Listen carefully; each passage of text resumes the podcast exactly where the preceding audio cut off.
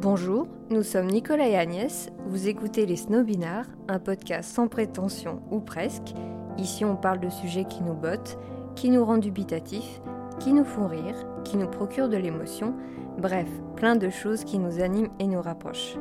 Aujourd'hui, il sera question de pitch, de libido en berne, d'Austin Powers, de cours des dégueulasses et de ballonnement.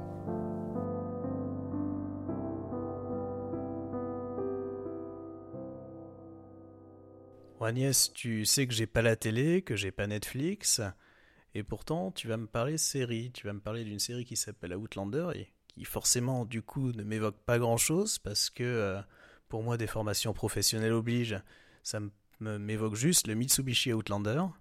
Donc euh, voilà, est-ce que tu peux euh, nous présenter un peu cette série, me dire de, de quoi ça parle? Parce que j'en ai absolument aucune idée. Bah, Nicolas, je sais que tu vis dans un bunker, donc je suis très contente de te parler d'une série que j'affectionne euh, tout particulièrement. Euh, c'est euh, une série américaine qui est diffusée depuis 2014 et qui est disponible sur, effectivement sur Netflix. Ah oui, en effet, 2014. moi, la dernière série que j'ai regardée, c'est Desperate Housewives et c'est plus vieux que ça. Donc, donc c'était sur M6 et donc tu es en train de me dire que tu as regardé de série depuis 2003, quoi. Euh, ouais, à peu près, ouais. C'est ça. Enfin, si, j'ai quand même regardé quelques saisons derrière, donc euh, ça a dû mener jusqu'à 2007 parce qu'il y a eu quand même euh, quelques saisons. Il y a un moment où j'ai décroché ensuite, mais ouais. D'accord. Et pourquoi ce... c'est le format que t'aimes pas? C'est ouais le fait d'être. Euh, enfin, c'est pas que j'aime pas, c'est le fait d'être pris dans une série, dans, dans, dans, dans toute une série d'épisodes comme ça et d'être obligé de regarder jusqu'au bout et euh, enfin, je dirais pas jusqu'à dire que tu es prisonnier du, du, truc, mais ensuite tu, tu as le rendez-vous, tu sais que tous les mardis soirs tu vas faire la même chose et ça c'est ouais c'est le ouais, mais maintenant tu sais qu'avec Netflix tu, tu, choisis ton emploi du temps. Bah non je sais pas puisque j'ai pas Netflix. Donc il y a cinq saisons à Outlander. Et la bonne nouvelle pour les fans euh, de cette série, c'est que la saison 6 euh, arrive en courant 2022. Alors pour en revenir à mon Desperate Housewives, je me rappelle que c'était euh, écrit par un, scénariste spécialisé qui s'appelait Marc Chéry. Est-ce que c'est la même chose pour Outlander? C'est une très bonne question, Nicolas. en fait, c'est l'adaptation du roman du même nom d'une d'une autrice, on dit autrice, hein, euh, américaine qui s'appelle, alors attends, là je vais regarder mes notes, qui s'appelle Diana Gabaldon. Gabaldon. Gabaldon ça fait, ça fait quand même Gaviscon le truc. euh, il y a sept livres, donc sept tomes euh, actuellement euh, qu'on peut retrouver à la FNAC par exemple, et ce n'est pas sponsorisé par la FNAC.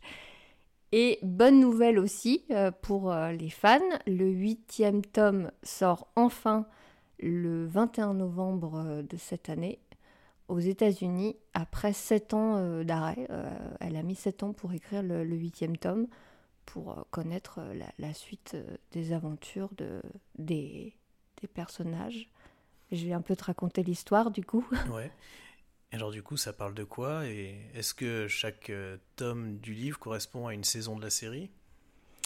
Euh, ça, c'est à peu près l'idée, mais je ne peux pas vraiment te répondre parce que, euh, pour être tout à fait honnête, j'ai pas eu le courage de lire les bouquins vu les, les pavés que c'est. Mhm. Mais j'ai quand même regardé la quatrième de couverture et généralement ça correspond à, à la saison, quoi. Donc c'est à la fois un roman d'amour, un euh, roman d'aventure, un roman euh, de fantaisie en fait, parce que euh, ça parle de, aussi de voyage dans le temps. C'est souvent à compter du point de vue de l'héroïne qui s'appelle Claire. Alors raconte-nous un peu le pitch de la série. Donc on, on suit Claire Randall, qui est infirmière de guerre. le début de l'histoire, on est en 1945. Elle vient d'épouser son mari, donc Frank Randall.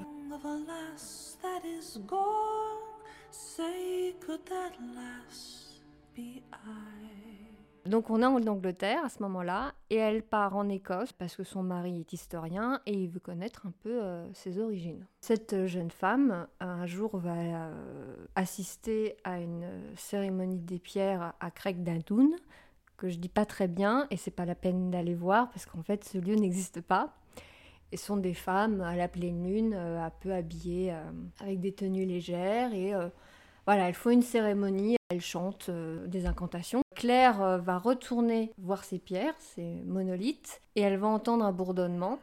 Donc elle va être attirée par une des pierres et là, elle se retrouve propulsée en Écosse en 1743. Alors je ne sais pas si tu as vu le, euh, le film avec Mel Gibson qui s'appelait euh, comment il s'appelait euh, déjà C'était Braveheart, non? voilà. Donc on est un peu dans le en fait la, la guerre d'Highland en fait. Ok.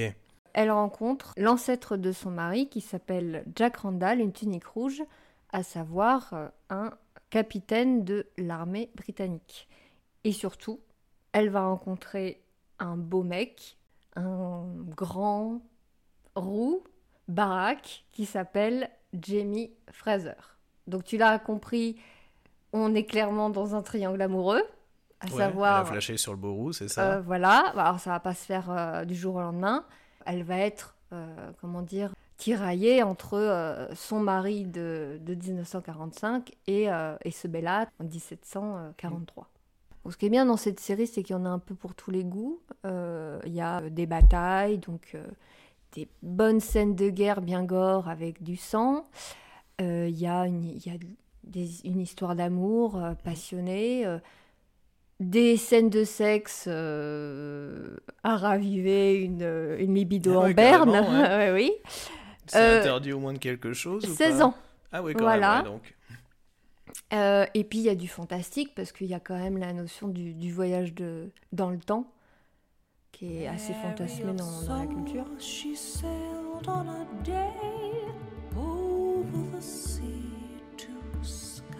qui est bien dans cette euh, série, euh, c'est que dans les, dans les cinq saisons qu'on peut voir sur, sur le Netflix, c'est qu'on traverse plusieurs époques. Parce que une, une saison en 1743, une, une autre en 1743, une troisième, ça, commence à devenir chiant. Donc tout de suite, euh, dès la deuxième euh, saison, euh, sans te spoiler si tu regardes, on ne reste pas toujours à la même époque. Et ce qui est sympa dans cette série, c'est qu'on on a une histoire romancée, mais sur des faits historiques. Donc on apprend aussi certaines choses.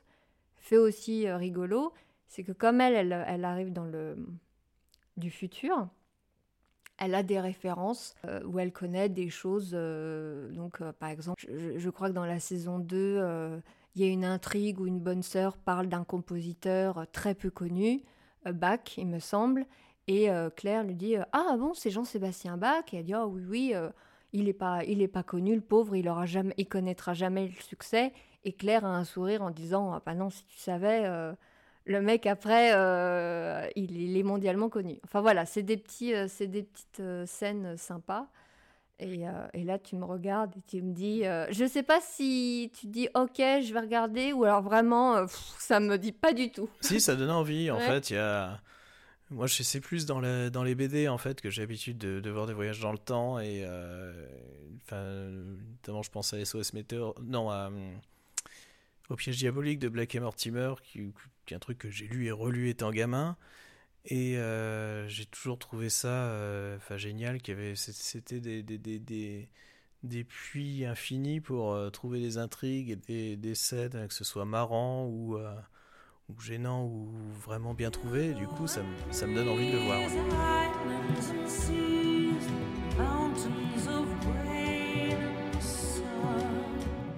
il y a juste un truc où on sent que c'est vraiment romancé, euh, c'est que Claire, quand elle arrive en 1743, elle a une, euh, donc, euh, elle est vêtue d'une chemise, une chemise de nuit qu'on portait dans les années 40, et on, on, la sent un peu perturbée, mais je, je trouve qu'elle s'adapte hyper rapidement. Et, ouais, donc elle est dépaysée, mais pas tant que ça. voilà, alors si elle était hyper dépaysée ou perturbée et tout, il n'y aurait pas d'histoire, et on sent quand même la nana qu'elle a du caractère. Mais alors personnellement, moi je serais alors complètement euh, perdue. Euh, je me mets dans un coin et laissez-moi euh, laissez-moi tranquille, je veux mourir. Toi, comment tu réagirais? Bah, À peu près comme toi, je pense, parce que quand tu t'y attends pas déjà, la, première question pour moi, c'est l'angoisse comment je fais pour revenir chez moi? C'est ça, ouais.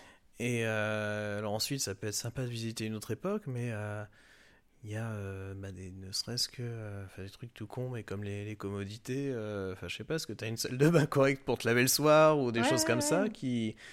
Je pense qu'en 1743, ça devait pas franchement être le cas. Et euh, ouais, moi je serais complètement paumé aussi. Nico, tu me disais euh, à l'instant que, bah, comme moi, tu serais complètement affolé.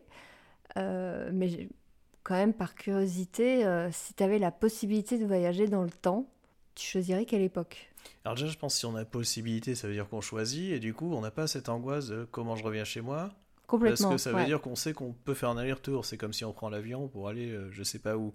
Mm. Donc déjà, ça change pas mal la donne. Ensuite, je pense que déjà, moi, ça serait pour aller dans le passé, forcément, parce que aller dans le futur, j'ai pas envie de savoir ce qui m'attend, en fait. Ça veut dire déjà savoir ce qui t'attend et quelle sera ta vie future, et du coup, bah, ça coupe toute raison d'exister.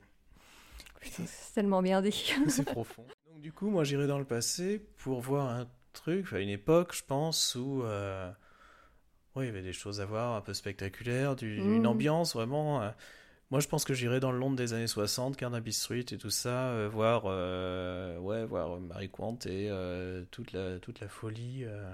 Euh. C'est vrai que ça te va bien, en plus, cette Ouais. époque. Un peu euh, Austin Powers, quoi.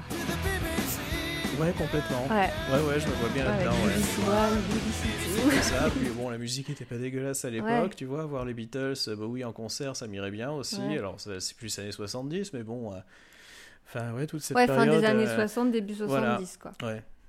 Et toi, du coup, t'irais où? Alors, plus jeune, euh, j'ai toujours fantasmé, alors je sais pas, c'est parce qu'on on vit à Versailles, mais euh, l'époque de Louis XIV, euh, avec ses, ses robes, euh, ses perruques, euh, je trouvais ça extraordinaire. Et puis, en grandissant, j'ai appris que, bah, on- au niveau des, des commodités, justement, enfin bon, c'était la cour de dégueulasse, hein, Ouais, donc ça puait, on chiait partout. Enfin bon, j'ai tellement appris de choses dégoûtantes. Et comme je suis un petit peu hypochondriaque sur les bords, je me suis dit que c'était pas, euh, c'était pas, C'est la, pas la meilleure c'est idée. pas la meilleure idée. Euh, le futur, je suis pas non plus, euh, je suis pas non plus euh, attirée. Je pense le Paris, parce qu'en plus c'est, ouais, toi tu dis Londres, moi ça serait plutôt Paris, la belle époque. Ouais, puis je reconnais bien là ton goût pour l'art nouveau. Bah ouais, ouais, c'est c'est pas faux. Alors il y a juste un problème, c'est... euh, Alors je trouve ça très beau les habits. Quand j'étais plus jeune, euh, à la sortie de Titanic, je crois qu'on est toutes, toutes tombées amoureuses de la robe de Kate Winslet et de son grand Ah, je chapeau. croyais que c'était Leonardo DiCaprio, moi, mais bon. Ah bah non, écoute, moi j'étais Ouais. focus sur la robe parce que le... Non, Leonardo, ça m'a... Il m'a pas fait grand-chose, je dois t'avouer. Alors je suis tombée amoureuse de la robe, mais le corset, c'est pas possible. Euh, Voilà, je... c'est confidence euh, pour confidence. Je ballonne souvent et du coup, je, je pense que je... je meurs en fait. Donc je... en fait, je vais choisir plutôt les années 20 pour les robes Charleston, pour être à l'aise. Ah, j'ai un autre souci, c'est que j'ai des hanches, donc je sais pas si, si ça va passer. Donc je fais appel à Chanel et je lui demande de me faire un, un pantalon. Ouais, ou une petite robe noire, ça marche aussi. Dans chaque époque, il y a, il y a des choses à savoir pour euh, bien voyager. Il faudrait euh, maintenant inventer une sorte de, De, de guide. Michelin, ouais. ouais, de guide. euh, tu sais, il y avait le, le guide du voyageur intergalactique. Il faudrait faire un, un guide du voyageur à travers le temps.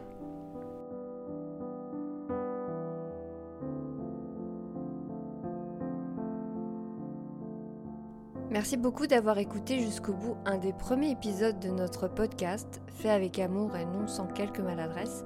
Mais comme on dit, c'est en forgeant qu'on... Oh ta gueule Si vous avez aimé l'épisode, n'hésitez pas à le partager.